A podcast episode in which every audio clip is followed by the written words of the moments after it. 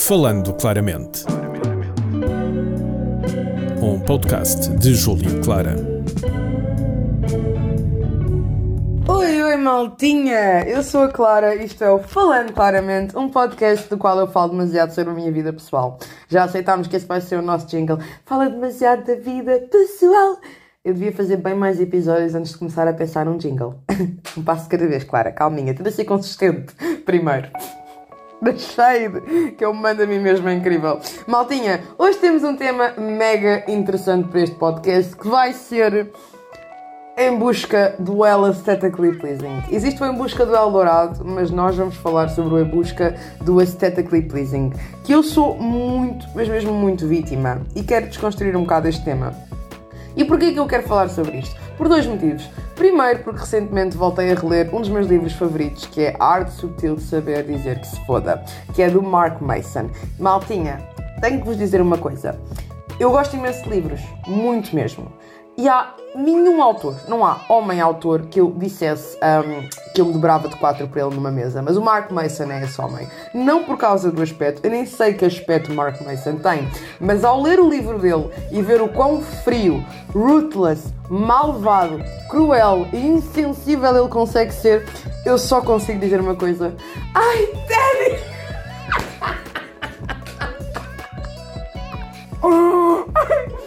Mano, os meus issues vêm ao de cima de uma maneira. Mano, eu fico horny quando estou a ler aquele livro.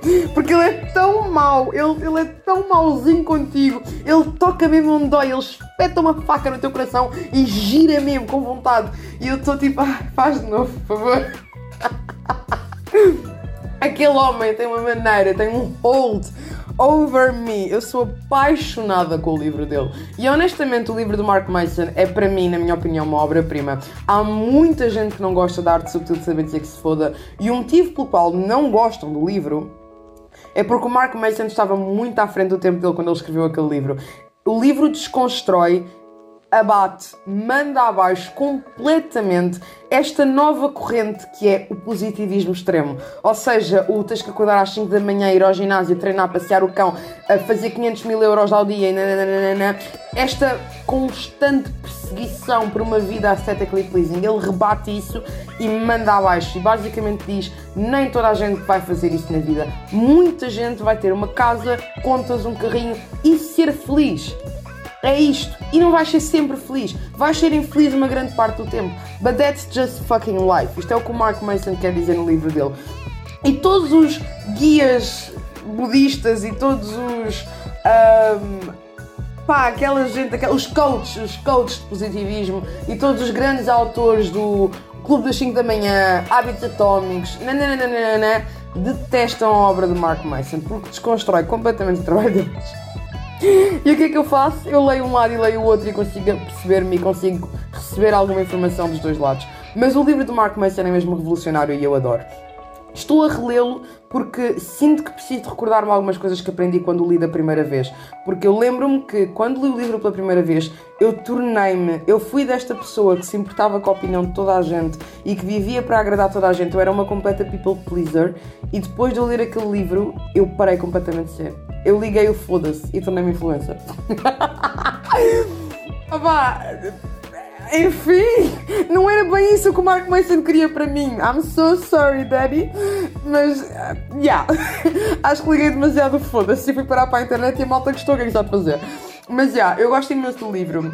Para terem noção, o primeiro, o primeiro capítulo começa logo com um belo não tentes. Basicamente, no primeiro capítulo, Mark Mason fala sobre este autor que eu esqueci-me do nome, esqueci-me, eu acabei de ler o primeiro capítulo e já me esqueci do nome do autor, mas que basicamente este autor viveu durante 30 anos a tentar que os seus livros fossem publicados, sempre a ser recusado. Ele era um bêbado, um homem, daqueles homens que não servem mesmo para nada, era, era, era putas e vinho verde o tempo todo era mesmo um homem inútil e podre de bêbado à noite escrevia poesia sobre a sua miserável vida, porque era carteiro e o salário que ele ganhava era usado para pinga e para apostas em cavalos, ou era em, em cães, em apostas em cães, nem era em cavalos, o homem era tão pobre que era para cães. Um, que poético, que romântico, oh meu Deus, alguém me deu o número de telefone deste autor também. um, não, a sério, honestly, eu acho que caía de cara. Um, e então, o Mark Mason conta a história deste homem que houve um dia passado, ele já tinha os seus 50 anos, e uma publica, uma hum, ai, uma publicadora reparou nos seus livros e disse-lhe: Olha, eu quero apostar em ti, eu não tenho praticamente dinheiro nenhum, vamos para a frente com isto e praticamente não consigo dar dinheiro nenhum de momento. E esse autor teve uma decisão para fazer. Ele mesmo escreve à, à, à editora, editora, à editora e diz: Eu tenho duas opções: continuar a ser um carteiro e enlouquecer, ou, é, ou escrever e morrer à fome. Eu escolho morrer à fome. E então ele aposta e os livros dele vendem milhares de cópias. Toda a gente adorou. E muita gente tentou vender a história deste autor como sendo este autor que nunca desistiu, que perseverou além das expectativas e finalmente. E o Mark Mason olha para esta história e dá-te um choque de realidade que para mim é poético a um certo ponto. Basicamente, o Mark Mason diz: vocês todos olharam para isto desta maneira que não é a realidade. Este homem nem sequer tentou. Ele viveu a vida dele. O motivo do sucesso dele não foi porque ele continuou a tentar e teve uma shot, foi porque ele foi sempre ele mesmo. Foi sempre este homem inútil, bêbado, uh, desprezível ser humano, resto de humanidade e dia alguém quis apostar naquilo e foi por isso que vendeu, porque ele foi sempre honesto a ele mesmo. Nos seus livros, na sua poesia, era ele. Aquele cacto ser humano foi honesto até ao fim. E foi isso que fez com que ele vendesse. E mesmo após todo o sucesso, continuou a ser a mesma pessoa. Ele nunca mudou. Continuou a ser um bêbado que se atirava a todas as mulheres que via à frente, estava em sessão de autógrafos a insultar a audiência. Honestly, alguém me deu o número de telefone desta altura. I'm, I'm getting horny. Nunca deixou de ser aquilo que ele era até ao final, portanto ele nem sequer tentou. Porque a vida é mesmo assim, às vezes acontecem situações, mas não quer dizer que tu vais mudar quem tu és. Ele foi sempre quem ele foi. E isso foi a receita para ele um dia ser reconhecido. Quem ele era foi quem ele pôs nos livros e foi isso o que vendeu. Não foi ele ser mais nada. E para mim, ao ler isto, foi do género, yeah, That makes so fucking sense. É literalmente isso. Foi a essência dele que fez com que ele vendesse livros. E é mesmo isso, ele nem sequer tentou. That's just life. Life happens. Esse é o ponto de Mark Mason. E de seguida ele tem mais este capítulo em que começa a falar sobre a questão do feedback negativo. Ou seja, o teu próprio feedback ser negativo. Imaginem, eu sou o tipo de pessoa, e este capítulo toca-me a um ponto muito pessoal. Eu sou o tipo de pessoa que eu fico com raiva de estar com raiva por ter raiva, porque eu sou insuportável com raiva. Um, e às vezes eu fico com raiva de mim mesma por estar a ter sentimentos e tipo, não, porque eu não posso ser assim, eu tenho que ser alegre e tenho que ser. Mano, tenho, tenho, tenho, tenho que ter um sorriso na cara 24%, eu tenho que estar bem, eu tenho que estar bem, eu tenho que ser sempre incrível, amazing. Se não me estás a ouvir a, a dar força nos dentes é porque estou. Um, e o Mark Mason literalmente chama estupidez a isto completamente, porque ele diz que uma pessoa que é genuinamente feliz não precisa de estar a provar a toda a gente que é feliz. E vocês vivem nesta tentativa de comprar mais e ter mais, porque vais ser feliz se tiveres um carro e se tiveres uma relação e nananã e isto e aquilo. Um consumismo que para mim eu vejo como em busca do aesthetically pleasing da própria vida. Ou seja, nós temos sempre que mostrar a nossa melhor faceta e a vida não é isso, maltinha honestly to God, para vocês terem um exemplo preto no branco disto, eu estou a usar as minhas cuecas de biquíni porque esqueci-me de lavar as cuecas e estava uma montanha de cuecas sujas na minha casa de banho. Because that's just life. Tipo, por muito que eu tente mostrar o meu quarto e a minha casa de banho num ângulo em que se parece tipo, oh meu Deus, a casa de banho da Clara é em mármore vermelho, que linda! Não é mármore, mas pronto. Azulejos vermelho, que linda! E yeah, na parte de baixo desse shot estão 50 cuecas usadas. How lovely! Portanto, isso é simplesmente a vida. Opa, e às vezes acaba por ser tão sufocante. Eu falo por mim mesma, porque sou criadora de conteúdo. E honestly, graças a Deus que eu sou, porque se eu não fosse a minha casa, já estava num daqueles programas de televisão dos hoarders, em que tem que ir pessoas deitar tudo fora. Eu já tinha ido a esse nível. Eu sou extremamente desarrumada, maltinha. Eu sou muito desorganizada. E ser influencer obriga-me a ter que organizar as coisas pelo menos uma vez por semana. Porque eu preciso de fingir para vocês que eu estou completamente organizada and I have my shit together. Quando a realidade é completamente diferente. O meu roupeiro, se eu abrir, cai um tsunami em cima de mim. Tsunami. Desculpem. A minha cozinha está uma pocilga. Eu fiz um pequeno almoço, só fiz duas torradas de abacate e eu consegui destruir a cozinha toda. Because that's just life. E imaginem, eu caio um bocado nesta busca pelo aesthetically pleasing, principalmente no fator comprar. Um, e honestly, tipo, o shopping therapy para mim é incrível. Eu adoro, adoro ir às compras. Gente, eu amo ir às compras. Quem não ama, né? Quem não ama? Quem não ama gastar dinheiro que não tem? Não, gastar dinheiro que tem. Porque não tenho cartões de crédito, não tenho nada disso. Eu só compro com o dinheiro que eu tenho. E adoro ir às compras mas eu tenho mesmo, imaginem, eu tenho que ir às compras com uma lista e obrigar-me a manter-me a essa lista, porque se eu me descontrolo um bocadinho, eu gasto 300 euros na Primark, em tralha que não preciso. E em certa parte, um, quando eu olho um bocado para as coisas que eu compro, eu penso muito: compraste isto para ti porque tu precisas, ou compraste para os vídeos porque os vídeos precisam? Separa lá um bocadinho, Clara. Por exemplo, a coleção de canecas que eu estou a criar, canecas de Halloween, canecas de Natal, eu adoro canecas, mas eu só precisava de uma. O facto de eu já ter três e vou comprar mais ainda é por causa de conteúdo, é em busca deste aesthetically pleasing. Todos os dias mostrar uma caneca nova. Pá, roupa, eu estou a tornar muito consumista com roupa. A pessoa comum utiliza se for preciso tipo o mesmo outfit várias vezes e eu fico tipo não eu não posso repetir outfits eu tenho eu tenho que ter um outfit diferente para cada ocasião eu tenho que ir comprar aquela camisola da Bershka horrível que toda a gente está a usar acaba por ser um bocadinho isto. Isto é o para mim em busca do well aesthetically pleasing. E porquê que eu também quero falar sobre este tema? Mãe, vou dar cheio naquilo que tu e eu falámos, desculpa. A minha mãe, esta semana, esteve-me a contar que elas tiveram esta reunião na igreja, já agora a minha mãe é evangélica, e elas têm vários cultos e várias reuniões. Minha mãe passa a vida na igreja, pelo amor de Deus. Ralha comigo e diz palavrões na mesma, mas pronto, enfim, leve mami, ela vai me bater. Uh, e ela estava-me a contar que tiveram esta reunião em que foi chamada uma senhora. Pá, elas às vezes fazem estas coisas de mulheres, o que eu acho incrível e acho que fazem muito bem e acabam por criar esta comunidade entre elas. Uma coisa muito importante. Na religião evangélica, na maior parte das religiões é assim, mas na evangélica e principalmente na minha igreja, que é uma igreja antiga, tem estes cânones de vestuário, que é o modesto.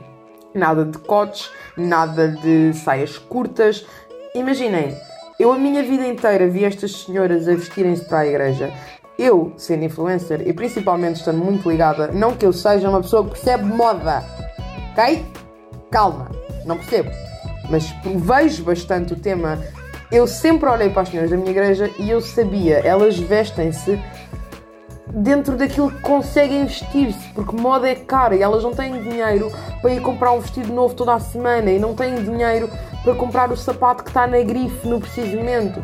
Muita da roupa que elas usavam era brega, no sentido em que era coisas com cores, dentro do nosso mundo aesthetically pleasing e de tudo muito certinho e dentro dos padrões e nananã, estas senhoras vestiam-se bem para aquilo que podiam e para elas no universo delas e naquele grupinho estavam bem.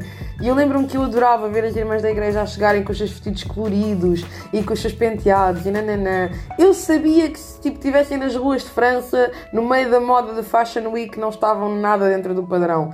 E que eu não queria usar aquela roupa porque não faz parte do meu estilo mas elas estavam tão bonitas dentro da maneira delas e com o que elas pediam. E uma coisa muito bonita da minha religião é que elas estão a fazer aquilo tudo, não é para a igreja ver, elas arranjam-se e vestem-se para Deus. É a forma com que elas veem aquilo, elas dão o seu melhor para ir para a casa do Pai. Do Pai nós chamamos Deus, é a casa do Pai para nós, nada dirty, pessoal. E tiveram esta reunião, na qual esta mulher estava a falar sobre o que era modesto e o que não era modesto para levar para a igreja. Só que a senhora, ao que parece, deve ser uma senhora que percebe de moda e afastou-se um bocado do tema e passou para o tema do que é que é brega e o que é que não é brega. Isto não é um tema que tu abordes no meio de uma igreja onde senhoras que não percebem de moda dão o seu melhor dentro daquilo que têm. E a minha mãe ficou triste com esta conversa. E acredito não só a minha mãe, mas também outras pessoas que lá estavam, porque o facto é mesmo, nós podemos às vezes procurar este aesthetically pleasing, mas não é real. Nem toda a gente tem dinheiro para isso. Maior parte das pessoas não têm. O que vocês mostram em 5% da internet não é o vosso roupeiro inteiro e não é o que vocês usam quando vão ali tipo à padaria. E acreditem que não é o que está na moda. Vocês, a maior parte de nós não temos o dinheiro para ir comprar todos os sapatos, todas as malas, tudo e mais um par de coisas e uma viagem por mês. Isto é internet, não é real e nós cobramos-nos em cima deste irrealismo, que é uma coisa espetacular. Eu, neste preciso momento, estou-me a sentir super mal e estou-me a ser sincera, porque todas as influências que eu conheço estão a viajar durante este feriado prolongado. Está tudo em França, em Londres e o caraças, e eu estou em casa. Mas imaginem, eu preferi poupar o dinheiro porque tenho coisas que quero comprar para o ano que vem, quero começar a minha vida e decidi poupar o dinheiro e não ir de viagem. Tipo, não me apeteceu mesmo ir de viagem estes dias e estou-me a sentir culpada por não ter ido, porque toda a gente foi. Mas novamente, é a internet, tipo, é a internet, há muita gente que também não foi, mas eu estou a olhar para este 0.000.1% que foi e estou a fazer disso a realidade para me, para, me, para me culpar, por assim dizer, compreendem o que eu quero dizer? E no meio disto, nós temos que parar um bocado de procurar este aesthetically pleasing porque não é real. Esta conversa desta senhora na igreja sobre o que é brega e o que é que não é brega não é real. Nem toda a gente tem o dinheiro para ir comprar ou para deitar toda a roupa que tem em casa fora e comprar um roupeiro novo. Isto são peças que são compradas pontualmente, talvez duas vezes ao ano vão comprar um vestido novo ou um sapato novo e vão com o melhor que têm para apresentar. Imaginem o que é, é tu ouvires de alguém que o teu sapatinho que para ti te faz feliz porque é vermelho e rosa às flores. E eu lembro-me das irmãs da minha igreja, as minhas tias para mim, com os sapatinhos coloridos, fazem-nas felizes. Tu nunca te prives do que te faz feliz para correr atrás desta aesthetically pleasing, para correr atrás desta imagem completamente irreal. Contra mim mesma falo, o meu roupeiro é tudo só bege, porque estou dentro das trends, vá, e é tudo só bege, não sei conjugar cores para me salvar. Mas eu sei que sempre que vou à igreja com a minha mãe, eu adoro ver as minhas irmãs vestidas. As minhas irmãs, nós chamamos de irmãs, malta, é um termo que nós usamos. Adoro vê-las vestidas com as suas cores e com as suas saias compridas e os seus sapatinhos que são da moda de 2010. E elas são tão lindas dessa maneira. E fico triste de pensar que pudessem sequer ficar magoadas com algo que não deveria ser dito, porque novamente, pessoas que só vivem por imagem e por trends não são pessoas 100% felizes estás sempre a ser perseguida. Não há mal nenhum a ires à loja e quereres comprar este artigo que está na coleção nova porque está na moda. Não há mal nenhum nisso. Mas o teu roupeiro não é tudo isso. E a tua vida não é tudo isso. E o que tu vês na internet, o aesthetically pleasing da internet, não é real, ok? Mete isso na tua cabeça. Contra mim mesma fala, acredita, eu acabei de fazer uma encomenda e metade do que eu encomendei é para a internet. É, é, é, para fazer shots, é para fazer vídeos. E se fosse para mim mesma eu não teria gasto dinheiro, mas percebem? Portanto, se eu neste podcast conseguir dar-te um bocadinho do que é a realidade, para tu não te culpares e não fazeres como eu, que às vezes culpo-me cobro-me e fico do tipo. Ainda esta semana eu acabei de fazer uma encomenda de três malas da China, ok? Da China, porque fiquei a pensar, mano, eu estou sempre com a mesma mala. Eu estou sempre com a mesma mala, tipo 30 paus da Zara, com as minhas iniciais. Se calhar eu devia ter outras malinhas para conjugar nos outfits. E pá, e comprei três malinhas da China. Sendo que eu sei que há influências que, se for preciso, vão à Louis Vuitton e compram uma mala nova, ou vão à Prada, ou vão à, à Miu Miu. Eu conheço os nomes todos das marcas. Mas eu não tenho dinheiro para ir à Miu Miu comprar uma mala, senão eu fico sem o meu Miu Miu. oh, mano, que cringe. Não dá! Não posso ir à Louis Vuitton comprar uma mala. Não tenho dinheiro para isso. Portanto, fui à China comprar três malas. Pronto! That's just life! Tipo, não há mal nenhum nisso. Também não vou estar a prestar a mala a fingir que comprei na Prada, porque não comprei, ok? E se me perguntarem, vou dizer, é da Shein, fuck it. Mas é gira e eu gosto da mala e dentro do meu orçamento é o que eu consigo comprar.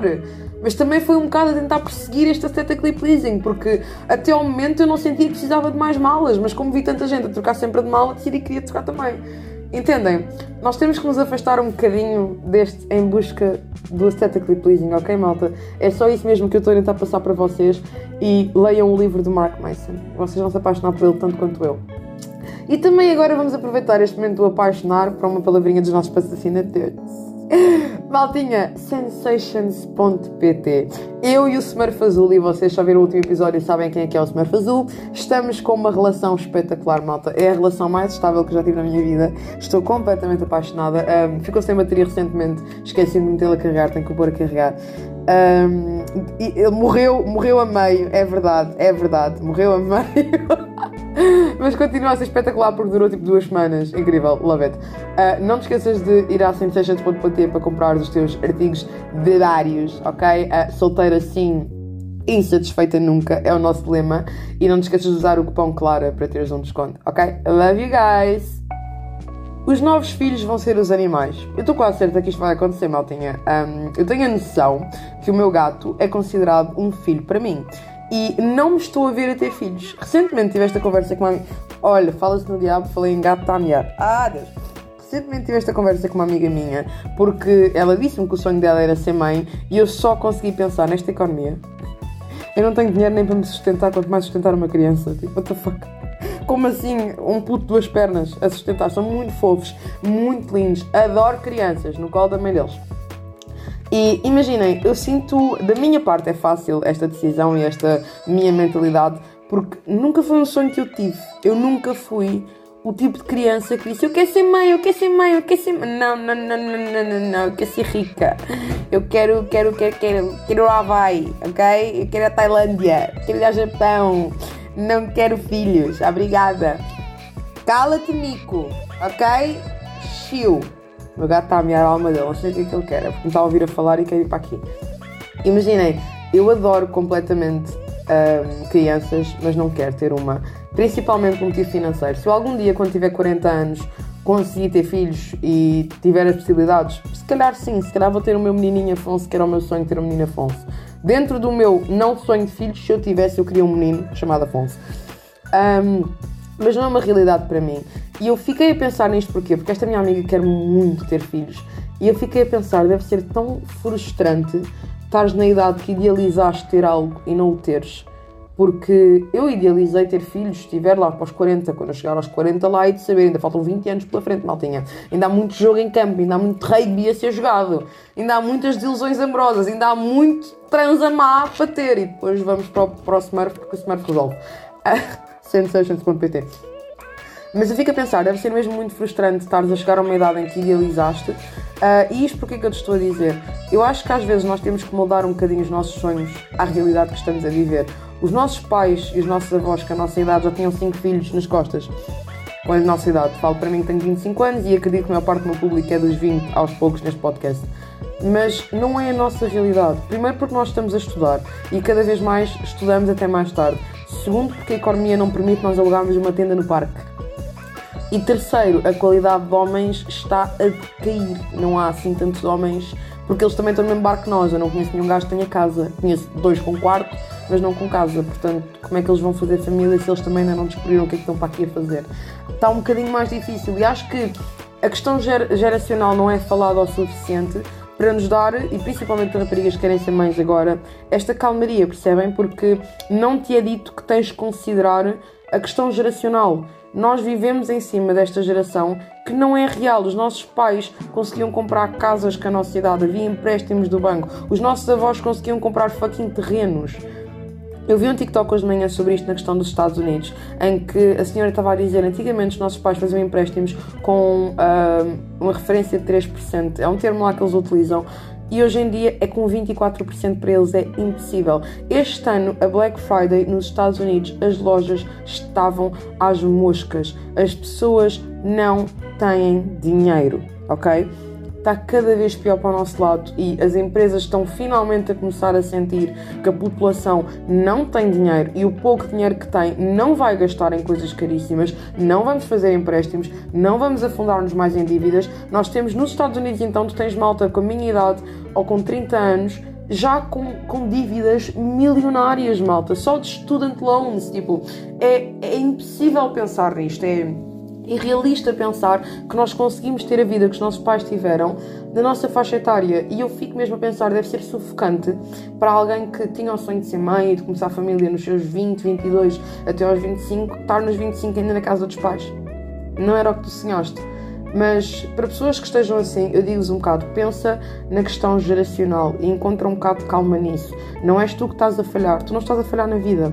A vida mudou, ok? Nós somos uma geração cobaia de uma realidade horrível novamente e não está fácil para ninguém. Não está fácil nem para comprar uma porra de uma tenda, ok?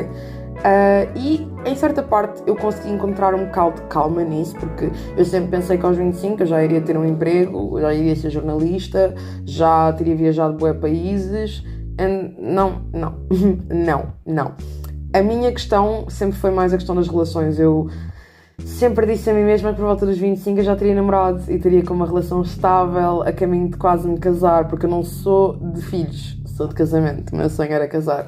E estas semanas que passou eu tive uma pequena crise, um pequeno ataque de pânico, porque comecei a pensar nisto e a pensar, eu estou solteira e não está em vias de melhorar e o meu ataque de pânico foi para um lado extremo. Em certa parte eu agradeço ter ido para esse lado extremo, em outra parte peço que não volte a repetir, que foi eu quando estou com estes ataques de pânico na questão das relações e de estar solteira e das minhas amigas todas namoram e nananã, eu lembro-me de todas as histórias que eu já ouvi de casamentos a falhar e de malta com filhos e no divórcio. Ai, claro, estás a ser tão negativa, pelo amor de Deus, tipo, porra, isso não quer dizer que vai acontecer contigo, mas se acontecer, preferia mil vezes estar solteira do que estar a passar por um divórcio mesmo horrível porque meu marido me traiu com a vizinha. não, eu conheço-me, eu sou o tipo que vai buscar a faca da cozinha, não, eu não tenho paciência. I'm not dealing with this shit, nem pensar. E fico um bocado a pensar que e isto tudo para dizer o quê? Eu cheguei à conclusão que se não está a acontecer, se calhar é porque eu não estou pronta que aconteça. E se calhar está-me a preparar para eu estar pronta para lidar com todas as circunstâncias que possam ocorrer. Porque muitas das vezes eu penso na minha última relação, não esta que eu ouvi falar no meu podcast, a anterior a essa. Eu estava mesmo muito apaixonada por este rapaz. E hoje em dia eu penso, se eu e ele tivéssemos dado certo e ele me tivesse traído, eu não tinha chão para me voltar a levantar. Não tinha. Não sei como é que eu iria algum dia fazer isso. Um, e faz-me pensar, se calhar tu às vezes não recebes as coisas porque não estás pronta ainda para as receber, porque não tens a força mental para lidar com isso. E claro, poderia acontecer de eu encontrar uma relação estável em que a pessoa não me isso. Uh! Era espetacular. Mas eu sou o tipo de pessoa que pensa no apocalipse, eu penso no pior cenário possível. Portanto, se calhar é melhor estar sozinha, se calhar é melhor. E isto porque é que serve? Eu dei esta justificação à minha amiga que estava com a crise de querer ter filhos e não tem. Eu disse-lhe: se calhar tu não tens, porque talvez tipo o universo, Deus, o que quer que seja, vê que não estás pronta para ter. Ou até mesmo imagina, imagina que se tivesse um filho agora e Deus te livre, mas acontecia uma catástrofe, o teu filho nascia doente ou acontecia-lhe alguma coisa, talvez, talvez o não seja porque é o melhor para ti no preciso momento. Nós nunca sabemos, nós não temos a capacidade de ver, Nick, cala-te, realidades aleatórias, ver outras possibilidades da nossa vida. Não temos. Eu não consigo ver uma possibilidade na qual a pessoa de quem eu gostava ficava comigo, ela não consegue ver a realidade na qual ela tem os filhos. Mas se calhar nós não iríamos gostar dessa realidade porque não é para acontecer agora. E temos que estar ok com isso, temos que aceitar que a vida vai seguir o seu rumo e tentar ao máximo vivê-la que é o que eu falei no meu último podcast, que eu tenho tido imensa dificuldade a aprender a viver e a aproveitar a vida ao máximo e estou mesmo a tentar corrigir. Nós temos que apreciar as cenas e apreciar também o não do universo, o não agora, o não vai ser como tu queres agora, porque se calhar tu te a preparar para alguma coisa melhor. Soa bem? Ainda bem. E por falarem. Ai! E por falarem coisas que soam bem, ok? Ai, mano, que smooth os, o spin-off da Revive Store. Eu estou in love. Maltinha, falei em bateria também. O spin-off, eu arranjei-os, não é? Há cerca de um mês e tal, e eu usei-os várias vezes para ir ao ginásio. Uh, só ontem é que eles ficaram sem bateria. a bateria desta merdoca é espetacular. Eu adorei completamente um, e estou obcecada. Portanto, não te esqueças de ir ao site da Revive Store fazer as tuas comprinhas de Natal, principalmente os P9. Tu vais-me agradecer depois. Mano, adoro treinar com os P9, são a minha cena favorita, estou obsessed. Portanto, não te esqueças. Revive Store é a antiga Jeca Store, os P9, em verde, porque eu adoro verde.